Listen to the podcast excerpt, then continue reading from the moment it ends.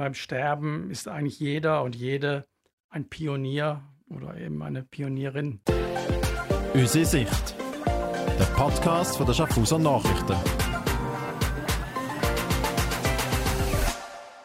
Das Sterben und der Umgang mit dem Tod, das sind zwei Themen, die in der Öffentlichkeit nicht sehr oft und nicht sehr intensiv diskutiert werden. Wir werden sie jetzt aber bei der neuesten Folge von «Unsere Sicht» diskutieren. Und zwar unter anderem auch, weil am 18. Juni hier im Kanton Schaffhausen darüber abgestimmt wird, ob die Palliativversorgung im Kanton weitergeführt werden soll. Bei mir im Studio steht nicht nur Elena Stojkova, die Redaktorin ist bei den Schaffhauser Nachrichten, sondern wir haben heute einen Gast bei uns, und zwar den Ingo Becker. Er ist Spitalseelsorger. Und ich, ich bin der Dario Muffler, auch Redaktor bei den Schaffhauser Nachrichten. Hallo zusammen. Hallo. Hallo. Ingo, ich habe ganz kurz gesagt, wer du bist, aber sag doch du ein paar Worte zu dir und zu deinem Tätigkeitsfeld. Ich bin seit fast elf Jahren jetzt hier in Schaffhausen Spitalseelsorger und auch noch ein bisschen Gefängnisseelsorger. Und über meine Arbeit im Spital bin ich dann natürlich sehr schnell auch mit dem Thema Sterben und Tod in Verbindung gekommen, sowieso in Verbindung gekommen. Und dann gehöre ich auch zu den Leuten, die eben vor etlichen Jahren begonnen haben, die Palliativarbeit hier im Kanton Schaffhausen aufzubauen und besser zu strukturieren. Überhaupt nicht ich alleine natürlich, aber mit vielen anderen gemeinsam.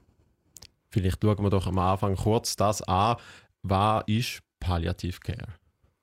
Palliativcare ist, also wörtlich übersetzt heißt es eigentlich, ist eigentlich eine Ummantelung. Pallium ist lateinisch und heißt der Mantel. Und Care ist klar, es ist einfach das Dasein für andere, anderen helfen. Also wir ummanteln eigentlich oder wir legen einen Mantel aus Menschlichkeit, aus Wärme um die betroffenen Personen.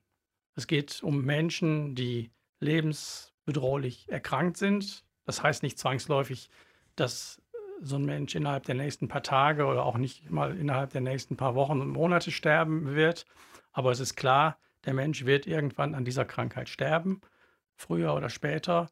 Und in vielen Fällen heißt es eben auch, dass die Möglichkeit, heilende Methoden einzusetzen, dass die einfach sehr begrenzt oder am Schluss gar nicht mehr möglich sind.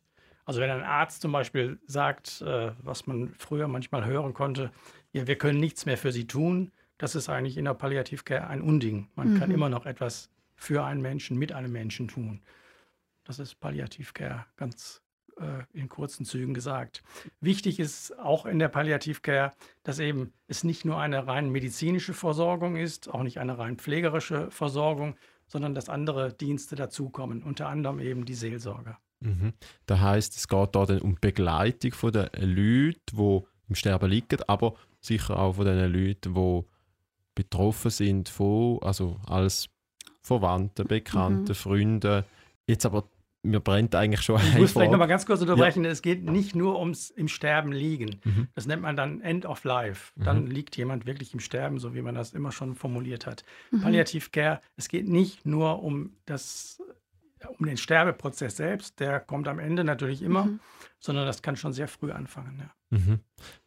Das heißt genau die ganze Phase. Ähm, jetzt die Frage, die mir schon lange auf der Zunge liegt, ist, du hast dann ganz offensichtlich tagtäglich fast mit dem Ende vom Leben zu tun. Stimmt das? Ja, zum Glück stimmt das nicht ganz, also aber sehr oft. Sehr also oft. Tagtäglich zum Glück nicht. Ich mache ja natürlich auch, ich bin Spitalseelsorger und auch da habe ich zum Glück nicht tagtäglich mit mhm. Sterbenden zu tun. Ja. Aber sehr oft natürlich, ja. Was macht das mit dir? Wie schafft man das? Ja, die Frage wird mir oft gestellt und ich äh, suche nach wie vor nach einer, einer Antwort, die, äh, die mir entspricht und die vielleicht auch eine Antwort auf äh, die Person ist, äh, die die Frage stellt. Also ich glaube, es ist relativ wichtig, dass ich mit mir selber und meinem eigenen Leben einigermaßen im Reinen bin. Also dass mein Umfeld stell, äh, gut ist und äh, ich habe inzwischen beim näheren Nachdenken über die Frage aber auch gemerkt, ich glaube, dass solche Situationen äh, ja, die viele sich als sehr belastend vorstellen und die natürlich auch sehr belastend sind, dass die mir nicht nur Energie abziehen. Also natürlich brauche ich Energie für solche Situationen und für diese Arbeit, aber ich ziehe auch aus solchen Situationen Energie. Also es gibt mhm. mir auch Energie. Zum Beispiel dieses Gefühl, ja, also an der Stelle werde ich als Seelsorger gebraucht. Ich meine, es gibt auch Patienten, mit denen rede ich einfach über Fußball oder über das mhm. Wetter oder so. Es ist auch, auch nicht schlecht und muss auch sein dürfen, aber auf Dauer ist das natürlich auch für mich nicht sehr befriedigend. Also ich glaube, wenn es wirklich um existenzielle Fragen geht und der Tod oder der bevorstehende Tod ist natürlich eine sehr existenzielle Frage, mhm. dann ziehe ich aus solchen Energien auch, äh, aus solchen Situationen auch Energie und es kostet mich nicht nur Energie. Und ansonsten, glaube ich, äh, suche ich mir regelmäßig meine Freiräume. Das ist, glaube ich, auch ganz, ganz wichtig. Hat es nicht auch etwas Erdens, wenn man mit ähm, Menschen redet, die vielleicht ja, ein bisschen näher oder die wissen, sie sind näher am Tod, dann finde ich auch so, man kann auch mega vieles mitnehmen. Ja klar, ich gehe aus vielen Gesprächen mhm. auch als äh, bereichert hervor. Mhm. Äh, natürlich, also es ist schon auch faszinierend, wie Menschen mit der Aussicht auf baldiges Sterben umgehen und was Menschen in so einer Situation äußern, sagen, denken. Mhm. Also das äh, gibt mir auch immer sehr viel. Mhm. Also ist vielleicht ein Teil von, von der Energie, die ich auch bekomme. Mhm. Kannst du ähm, vielleicht ein Beispiel sagen, wo, weißt, von so einer Situation, wo du, wo du etwas mitbekommen hast oder wo dir jemand etwas gesagt hat, wo dir mega geblieben ist? Es ist eine Situation, die ist schon relativ lange her. Das war gar nicht in Schaffhausen, sondern das war eigentlich eine meiner ersten Begegnungen mit Palliativcare überhaupt. Das war noch in Winterthur im Spital, wo ich eine, glaube, 27-jährige junge Frau beim Sterben begleitet habe. Und die hat dann irgendwann, hat sie mir aus ihrem Tagebuch vorgelesen. Also auch das ist ja schon allein die Tatsache, dass jemand sowas macht, mhm. natürlich eine extrem intime Begegnung, eine extrem nahe Begegnung, die da entsteht. Mhm. Und auch das ist natürlich schon eigentlich ganz, ganz gewaltig, so, wenn man das so erlebt. Und sie hat dann die Tagebuchnotiz vorgelesen aus der Zeit, als sie ihre Diagnose bekommen hat, aus der hervorging, dass eigentlich, dass sie, dass sie sterben wird und dass das auch nicht mehr jetzt, wer weiß, wie lange dauern wird. Da hat sie in ihr Tagebuch geschrieben, sie hat es dann auf Zürichdeutsch geschrieben, ich äh, sage es auf Hochdeutsch. Mich soll es nicht mehr geben auf dieser Welt, was für ein schräger Gedanke. Mhm. Und äh, ja, das entspricht auch eigentlich meiner eigenen Vorstellung. Also wenn ich an mein eigenes Sterben denke, also im Grunde steckt da auch immer so eine, so eine kleine Beleidigung drin. Also mich soll es nicht mehr geben auf dieser Welt. Also diese Frau hat das also ganz, ganz zugespitzt und ganz pointiert formuliert. Das, was ich eigentlich auch empfinde. Das ist so ein Erlebnis, was mir immer bleiben wird. Mhm. Sind denn alle so reflektiert. Also es steckt ja ein Stück weit auch schon ein Akzeptieren drin, dass man es so formuliert. Also es ist ein schräger Gedanke, ja. aber man hat sich, man hat den Gedanken, man kann ihn formulieren. Mhm. Man kann ja auch daran angehen und es negieren quasi oder es Willen negieren zumindest. Also ich meine, es gibt ja so diese, diese Sterbephasen. Äh, mhm. Also ich meine, das ist natürlich alles sehr theoretisch und die Praxis äh, sieht ja nicht immer genauso aus. Die hält sich da nicht immer an die Theorie. Aber das ist ja so, die erste Phase ist ja oft dann, dass jemand einfach die, die Nachricht eigentlich nicht wahrhaben will oder ablehnt oder aufbegehrt dagegen, protestiert dagegen.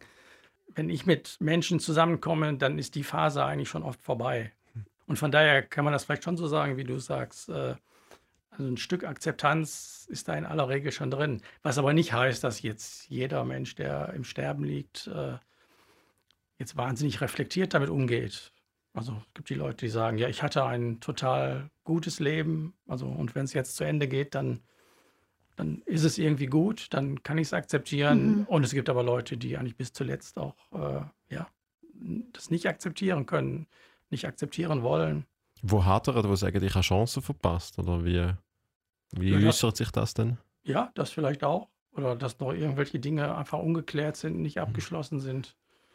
Also das, also wenn ich eine Erfahrung wirklich äh, verallgemeinern kann, dann eigentlich die Erfahrung, dass man nichts verallgemeinern kann. Äh, mhm. Äh, es ist also jeder Mensch stirbt anders. Natürlich mhm. gibt es Dinge, die ähnlich sind und die man vielleicht vergleichen kann, aber grundsätzlich stirbt jeder Mensch anders, ja. Mhm. Ich habe, wenn ich oft gehört habe, ist, dass so wie eben jemand wie noch will jemand etwas ins Reine bringen. Zum Beispiel, ich habe vor fünf Jahren mit dem und dem gestritten. Jetzt, mhm. jetzt ist mein Moment, wo ich das noch bereinigen will. Oder, dass sie wie noch denen, die weiterleben, wenn so wie einen Tipp mitgeben fürs Leben. Mhm. Da habe ich so und so gemacht. Ich lege dir ans Herz, dass du es anders, anders machst. Ja, das ist auch, ich glaube, das ist auch etwas, was man vielleicht im Gespräch bei manchen Leuten auch so ein bisschen, ein bisschen fördern kann. Also dass man sagt, was, mhm. was möchtest du oder was möchten Sie denn eigentlich noch, äh, noch sagen? Was möchten Sie Ihren Angehörigen sagen? Was möchten Sie mir sagen? Schon auch im Sinne so eines, eines, eines geistigen Testaments, wenn man so will. Mhm. Ja, ja, ja. Mhm. Da spielt jetzt ein bisschen in die Frage rein, wo ist denn genau deine Aufgabe, respektive was kannst du machen, was machst du in so einer Phase mit diesen Leuten? Ich weiß nicht, ob ich in der Sterbephase was anderes mache, als, als ich überhaupt in der Seelsorge mache. Also mir geht es grundsätzlich darum, in der Seelsorge, ich will niemandem irgendwas aufschwätzen oder verkaufen oder niemandem irgendwas aufdrängen, keine Religion aufdrängen, keine, keine Weltanschauung aufdrängen, sondern meine Aufgabe besteht darin, äh, mit den Kräften zu schaffen, die mir in meinem Gegenüber begegnen. Also ich denke, wir haben ja alle unsere unsere Ressourcen, um das mal so zu, ein bisschen technisch zu sagen. Wir haben alle, alle das, was uns im Leben trägt. Also hoffentlich haben wir das alle. Und ich denke, darüber zu sprechen und dem vielleicht auch ein bisschen näher zu kommen und das vielleicht auch ein bisschen bewusster zu machen, äh, das denke ich ist eigentlich meine Aufgabe als Seelsorger. Also Wenn es dabei um religiöse Fragen geht, dann, mhm. dann noch so gerne. Aber das geht nicht von mir aus, sondern immer von meinem Gegenüber. Ich kann mir jetzt einfach nur gerade noch sehr schwer vorstellen, dass die Themen und Inhalte und die Herangehensweise an die Ane die gleichen sind am Ende vom Leben. Vor allem, wenn man dem Ende ins Auge blickt und einfach in einer, ich sage jetzt mal, schwierigen Situation, wenn ich mitten im Leben mhm. stehe mhm. und Rat suche von jemandem. Ist das in dem Fall eine falsche Vorstellung von mir? Ist da gar nicht so Nein, unterschiedlich? Will, Nein, das, das, das würde ich so, würde ich, nein, würde ich dir eigentlich nie, nicht so zustimmen, aber ich finde es auch kein, kein Widerspruch. Also ich denke, das, was in dem Moment Thema ist für, die, für den Menschen, das ist halt auch unser, unser Gesprächsthema. Und eben, wie du vorhin gesagt hast, sind alle so reflektiert. Nein, nicht mhm. alle sind so reflektiert. Hat sich deine Sicht auf den Tod verändert in den letzten oder verändert sich die immer wieder oder wie, wie ist das? Ich denke, du hast wie einen ganz anderen Umgang mit dem Tod jetzt als zum Beispiel ich. Ja, ist das so? Da müssten wir länger darüber reden, ob das da, so ist. Ja, voll. Ja. Also ich, ich glaube von mir, dass ich nicht wirklich einen Umgang habe. Mhm. Und ich glaube, da haben ganz viele Menschen nicht. Mhm. Weil mir das Thema, ich tue es mega gerne vermeiden. Und wenn mhm. ich es nicht vermeide, dann nachher tut es mich ganz, trifft mich da an einer Stelle, wo ich wie nicht will. Ich habe neulich in einem Buch gelesen, von dem Satz bin ich auch in der letzten Woche da in den Gedanken zum Tag bei Radio Munot ausgegangen. Äh, der Tod ist eine große Frage und eine dauerhafte, lebenslängliche Frage an unser Leben. Mhm. Und das ist doch für mich eigentlich auch. Also ich finde, der Satz, der trifft sehr genau auf das zu, was ich äh, über den Tod denke. Mhm. Er ist eine riesige Frage und ich denke, die Antwort werden wir ja. vielleicht erfahren, äh, wenn wir dann selber mal sterben. Aber ja. eine Frage, wo man sich selten tatsächlich stellt oder wo auch irgendwie in der Öffentlichkeit nicht gestellt wird. Wir haben vor dem Gespräch kurz äh, diskutiert mit ein paar Kolleginnen und Kollegen beim, beim Mittag und also zuerst mal haben wir gemerkt, es ist sehr individuell, so wie du es gesagt hast, Ingo. Es gibt nicht eine Situation, wo man einfach so nehmen kann. Und das andere ist dann, dass, dass man wie merkt, okay, man hat irgendwie äh, die einen, die dann sagen, ja, ich muss mir da bewusst machen, ich muss mir bewusst machen, dass irgendwann ein Ende kommt und ich habe da tatsächlich in positive Energie ummünzen und dann das nutzen und sagen, ich muss mich immer schön verabschieden, ich sage lieber einmal mehr noch jemandem, ich kann ihn gern, anstatt in einem Streit oder in, einer, ja, in einer Dif großen Differenz auseinanderzugehen. Das eine. Und ich, ich kann dann aber für mich müssen sagen, ja, irgendwie ist mir bewusst rein so auf rationaler Ebene, wenn ich darüber nachdenke. Aber wenn ich ganz ehrlich bin, habe ich nicht das Gefühl, dass da mega präsent ist im, im, im, im Gefühl, im Alltag, dass da wie so die treibende Kraft ist hinter dem. Dass, ich weiß nicht, ob das altersbedingt ist, ob sich da vielleicht ändert, dass da so weit weg ist zeitlich und vielleicht halt auch, weil man nicht sehr unterschiedlicher Natur äh, in Berührung kommt mit dem Tod. Also die einen haben vielleicht in den, im nahen Umfeld schon verschiedene Todesfälle gehabt, von sehr nahestehenden Personen und andere nicht und dass dann da wie so bei mir zumindest dafür sorgt, dass ich emotional weit weg bin von dem Thema. auch wenn ich rational muss sagen, okay, ja, das macht alles mega Sinn. Gut, ich bin natürlich äh, einige Jahre älter als ihr. Ja, von daher, also mein eigener Tod rückt irgendwie auch näher, auch wenn ich hoffe, dass das äh, noch nicht so bald passiert. Also ich, ich habe manchmal gedacht, ich bin eigentlich froh, dass ich mit der Spitalseelsorge doch jenseits der 50 begonnen habe und nicht schon irgendwie mit 30 oder so. Also ich hm. glaube, das äh, hätte mich irgendwie sehr äh, deprimiert mhm. auf Dauer. Aber wenn ich mir jetzt überlege, was, was macht das eigentlich äh, mit der Perspektive auf meine eigene Sterblichkeit, auf meinen eigenen Tod irgendwann, ich weiß nicht, ob ich äh, den Fragen mehr gewachsen bin als ihr in eurem jugendlichen Alter äh, und als, als Menschen, die bisher wenig Begegnungen mit dem Tod oder mit sterbenden mhm. Personen hatten. Natürlich, ich sammle sehr, sehr viele Erfahrungen und die bereichern mich auch und ich setze die auch immer wieder in Beziehung zueinander und überlege, ja, was, was, was heißt das eigentlich so grundsätzlich? Aber eigentlich, äh, ich weiß nicht, ob ich dem, dem Sterben oder meinem eigenen Tod mehr oder anders gewachsen bin, als ihr das seid. Ich habe das Gefühl, ich, es ist so wie ein, ein Weg, wo ich äh, mir ein bisschen mehr Gedanken darüber mache, dann wieder ein bisschen weniger.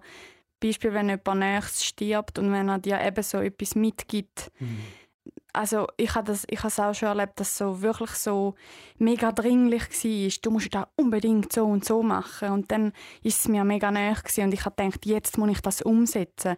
Und nachher kommst du wieder in deinen Alltag rein und keine Ahnung, nach ein, zwei Jahren ist es mir, es fällt mir immer wieder ein, und, und ich denke daran und dann denke aber ich schaffe es gerade nicht, ich bin zu fest in meinem Alltag. Ja gut, das ist natürlich auch eine gefährliche Sache, oder? Also, oder eine ja, aber es ist etwas Sache, gut, oder? Ja, aber Wenn es ist etwas Gutes gewesen. Also einfach ja. so, ähm, also konkret, ähm, macht dir nicht so viel Stress, schaff nie mehr 100 Prozent. einfach so, mhm. so Sachen, wo ähm, also eigentlich so konkrete, wo sie, wo sie so wie mitgegeben hat.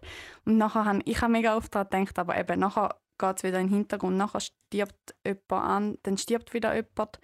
Dann bist du wieder so ein bisschen, machst dir wieder Gedanken darüber. Mhm. Und nachher, es, es ist, äh, ich drifte immer wieder weg, aber ich glaube, das ist auch gut so. Ich will mir nicht viel, ich will mir nicht so oft Gedanken machen, wie es ist, ja, wenn jetzt jemand, der mir näher ist, stirbt oder wenn, wie es ist, wenn, wenn ich sterbe. Ich will, ich will das irgendwie gar nicht, ich will das nicht so oft denken.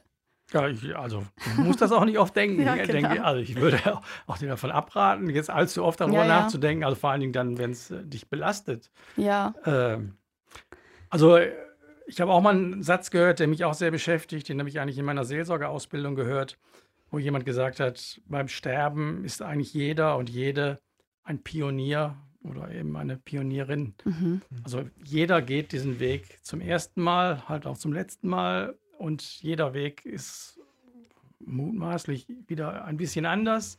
Letzten Endes, also, mhm. der kann niemand sagen, du, du musst so oder so. Also, ich denke, dass. Äh ich habe auch schon oft gehört, dass aber wirklich dann jemand gesagt hat, wenn du mal jemanden begleitet hast im Sterben, jetzt ich meine nicht jemand, der das mhm. beruflich macht, professionell, sondern jemand, der das bei einem Angehörigen oder so durchgemacht hat, dass dann wirklich die Personen gesagt haben, das hat mich nachhaltig verändert. Und ich denke jetzt anders über den Tod. Zum Beispiel eben vorher hat man so wie irgendeinen Gedanken gehabt, was passiert mit uns nach dem Tod. Und dass sich dann nachher wie verändert, weil du irgend so einen, so einen näheren Moment gehabt hast mit der sterbenden Person und sie vielleicht irgendetwas gesagt hat oder irgendwelche Gestiken, Mimik gemacht hat, wo du nicht, nicht ganz kannst fassen, wo du nicht kannst mhm. verstehen und dass sich das dann wie verändert. Das habe ich interessant gefunden. Aber wenn es jetzt gerade eben so ein Thema ist, was so individuell ist, alle betrifft, mhm. irgendwie, wieso ist da, wird da so wenig diskutiert in der Öffentlichkeit? Auch das ja. Thema Palliative Care ist nicht präsent. Wie im Gegensatz zu anderen Themen, wo man jetzt müsste sagen, irgendwie sind die weniger essentiell oder es betrifft weniger Leute ist es nicht so, dass Menschen grundsätzlich über Sachen gerne reden, die sie verstehen. Und in dem, in dem Thema gibt es immer, egal wer du bist, egal wie viele Bücher du gelesen hast und egal welche Schule du gemacht hast, es ist ganz egal. Du, es gibt immer eine Komponente, die du einfach nicht verstehen wirst und die du nie wirst können wissen. Es ist immer so der Unbekannte. Das finde ich einen ganz spannenden Gedanken, wenn du sagst, äh, wir reden nicht gerne über Sachen, die wir nicht verstehen. Also nicht, die nicht schön sind oder die, vor denen wir Mhm. Angst haben, sondern die wir nicht verstehen. Das finde ich noch ein ganz, ganz. Aber äh, dann müssten ganz, ganz Gedanken. Politiker schweigen. Ja. also würdest du dich dem anschliessen, Ingo? Ja, also, also, mein, also deswegen äh, fasziniert mich diese Formulierung von dir. Äh, wir reden nicht gerne über Dinge, die wir nicht verstehen. Äh, ich hätte jetzt eher gesagt, wir reden nicht gerne über Dinge, ja, vor denen wir Angst haben Mhm. oder die uns irgendwie suspekt sind oder, oder ja, ja, die uns Angst machen und, äh, und wo wir denken, das tut uns auch nicht gut. Ich Absolut. Ah, würde ich auch so unterschreiben. Entschuldigung, Nein, ich unterbreche. Mir ist jetzt gerade etwas gekommen. Ein Buch, das ich mal gelesen habe, von der Milena Moser. Das heißt Das schöne Leben der Toten. Und es geht darum, es ist eine Schweizerin, wo, wo wie erklärt, dass man in Mexiko ganz anders umgeht mit dem Mhm. Tod als in der Schweiz. Und ähm, sie beschreibt halt so, ja, man ist traurig, aber man hat wie, man stellt sich vor, dass nach dem Tod auch etwas Schönes ist, also dass der Toten gut geht. Und dann hat man da den Dia de los Muertos, wo man so wie feiert, man sagt so wie die Toten kommen auf Besuch Mhm. und dann feiert, hat man wie so ein Fest. Und ähm, sie sagt eben dort, dass sie findet, dass da ein viel schönerer Tod, äh, Umgang ist mit dem Tod, als wir ihn haben. Und wir haben so nicht wirklich einen Umgang damit. ich wollte gerade sagen, dass äh, du triffst eigentlich ein bisschen meinen Punkt. Ich habe das Gefühl, das ist vor allem bei uns der Fall, dass wir nicht über das reden. Da ist kulturelle Frage. In anderen Kulturen findet da jetzt, du hast das Beispiel äh, aus Südamerika gebracht, äh, mehr statt. Wir haben es äh, auch äh, in unserem Gespräch vorher. Mhm. Wir haben darüber geredet, wie man umgeht mit Beerdigungen, mit dem Tod auf dem Balkan zum Beispiel, wo, wo lautstark, du hast erzählt, Elena, Mhm. äh, lautstark beklagt wird, äh, wenn ein- jemand verstorben ist. Und ein Kollege hat dann noch, äh, finde ich, treffenderweise gesagt, ja, und in der Schweiz wirst du wahrscheinlich ähm, so pst, äh, zur Ruhe pfiffen fast schon, wenn du wirst in einer Kille mal laut aufschluchzen. Also wir, wir sind irgendwie so klinisch geworden und worden wahrscheinlich auch, weil es sich verändert hat, würde ich jetzt sagen, in der Geschichte. Also ich, ich kann es jetzt nicht äh, belegen, aber ich gehe davon aus, dass, dass da vor 50, vor 100, vor 200 Jahren noch ein anderer Umgang war. Vor allem, wo man auch mit mehreren Generationen zusammengelebt hat, wo Kindersterblichkeit ähm, präsenter war, wo man mit mehreren Generationen halt auch den Tod der Großeltern sehr nahe begleitet hat. Und durch das, dass bei uns alles so sein Schächteli, Schubläden bekommen hat, kommt halt der Tod auch irgendwie in eine Schublade und kommt fast so eine, eine klinische Noten über. Also der, der Tod äh, wird in unserer Kultur äh, schon, schon sehr weitgehend ausgeklammert. Ich Mhm. muss jetzt aber dazu sagen, also wir haben hier in Schaffhausen seit mehreren Jahren bieten wir ein sogenanntes Trauercafé an. Trauercafé ist aber eigentlich nur der Untertitel. Mhm. Der Obertitel, der aber relativ häufig irgendwie ausgelassen wird, heißt eigentlich trauern dürfen. Und diese Formulierung trauern dürfen, die kommt daher, dass ich halt auch immer wieder die Erfahrung mache, dass man Menschen eigentlich gar nicht die Zeit lässt oder die Gelegenheit gibt, trauern zu dürfen. Also die ganz, ganz viele Leute, die mir erzählen, dann ist mein Mann gestorben und äh, irgendwie zwei Monate später habe ich sowieso auf der Straße getroffen und hatte relativ wenig Verständnis dafür, dass es mir immer noch nicht gut geht, dass ich immer noch trauere. Also langsam muss noch mal gut sein, muss noch mal Schluss sein. Manchmal wird den Leuten noch mehr Zeit zugestanden, also vielleicht ein ganzes Jahr. Aber irgendwann haben wir die Erwartungshaltung, es muss Mhm. Schluss sein. Also deswegen, das ist so ein bisschen so ein, so ein Gegenpol, den wir da setzen wollen mit dem Trauercafé. Also hier bei uns darf man trauern und man darf sich so viel Zeit lassen, wie man halt braucht. Eben, aber das ist ein Ort, wo Menschen dann auch über ihre Trauer oder überhaupt ihre Situation in, im Leben reden können und reden dürfen. Da wird dann drüber gesprochen, aber das ist natürlich irgendwie auch ein, geschützt, ein geschützter Raum. Also in der Öffentlichkeit ist der Tod schon, schon weniger präsent, ja. Mhm. Ja, das erschreckt mich auch, wenn ich so ke- jemand, wo jemand sehr Nächstes verloren hat, egal vor drei Jahren, und wenn ich frage, hey, wie, geht, wie geht es da heute damit? Dann höre ich auch oft, hey, da werde ich nie, nie, nie gefragt. Das ist schon so lange her. Das ist so wie so, es muss wie vorbei sein. Aber ich glaube, es fängt schon wie an bei unserem Alltag, oder? wenn du jetzt so mega simpel willst anfangen wenn du fragst, wie geht's, sagt jeder gut und dir. Es, wie, es hat die Bedeutung irgendwie gar nicht. Und ich finde, vielleicht fängt es dort an, irgendwie falsch laufen. Ich weiß nicht. Ja, also ich frage, frage dich, wie geht's? Und mhm. äh, aber weh, du sagst, nein, mir geht's gerade nicht so gut. Mhm. Habe ich dann die Zeit, ja, genau. die Lust, die Muße, genau. dann auch vielleicht nochmal äh, mir im Moment mehr Zeit zu mhm. nehmen. Ja. ja. Da haben wir doch erst gerade letztens so die Erfahrung gemacht, wo wir in der Runde gefragt haben, wie geht's? Und jemand hat gesagt, Scheiße. Mhm. Dann ist einfach erstmal ruhig. Ja. das stimmt. Jetzt, Ingo, vielleicht zum Schluss. Hast du vielleicht zwei oder drei Tipps, respektive was soll man machen, wenn man konfrontiert ist mit, mit dem Tod? Also sei es, dass jemand schon gestorben ist vor kurzem oder dass jemand sich äh, unweigerlich dem Punkt nähert und man als, als Bekannter, als Verwandter irgendwie ja, mit dem will zu Gang kommen. Also ich weiß nicht, ob ich als Tipp bezeichnen würde. Also Tipps finde ich sind immer so eine schwierige Sache ein in der Seelsorge. Ja, mhm. aber äh, nein, aber grundsätzlich, ich glaube, dem Thema Tod nicht ausweichen mhm. und auch den, den Menschen, die damit äh, konfrontiert sind, nicht ausweichen. Ob das jetzt der, die sterbende Person selbst ist oder die Angehörigen sind. Ja, und danach fragen, wie geht's? Vielleicht auch mal danach fragen, kann ich irgendwas für dich tun? Wobei das ist ein bisschen schwierig, weil das ist oft dann auch eine Überforderung, weil mhm. ja, die Leute wissen es vielleicht selber nicht, äh, was, in welcher Weise man ihnen jetzt helfen könnte. Aber einfach Dasein signalisieren, das glaube ich, ist das, äh, ist das Allerwichtigste. Und dann gibt es ja auch euch, also ihr seid da, zum ein offenes Ohr haben, zum Reden, zum ja. Austauschen. Ja, also das ist natürlich, also Seelsorger kann man immer, Seelsorgerinnen, es gibt auch weibliche Kolleginnen, kann man immer anfragen, ja. Wie erreicht man Seelsorgende? Also im Spital erreicht man mich und meine Kolleginnen und Kollegen im Spital. Äh, und ansonsten halt in den Kirchgemeinden und äh, Pfarreien. Und wenn man den Weg jetzt nicht in der Kirche will gehen? Ja, nicht kirchliche Seelsorgende gibt es auch aber wie man die erreicht, da, ich denke, die sind einfach weniger, weniger organisiert oder anders organisiert oder eher, mhm. eher privater organisiert. Da kann ich jetzt auch äh, nichts zu sagen. Gut. Merci vielmals für das ganz spannende Gespräch, Ingo und Elena. Ich danke euch. Und danke. euch, liebe Zuhörerinnen und Zuhörer, danke vielmals, dass ihr wieder dabei gewesen sind. Uns gibt es in zwei Wochen wieder. Bis dann hört doch alle anderen Folgen von unserer Sicht auf Spotify, Apple Podcast oder auf www.sn.ch. Ciao zusammen. Tschüss. Tschüss.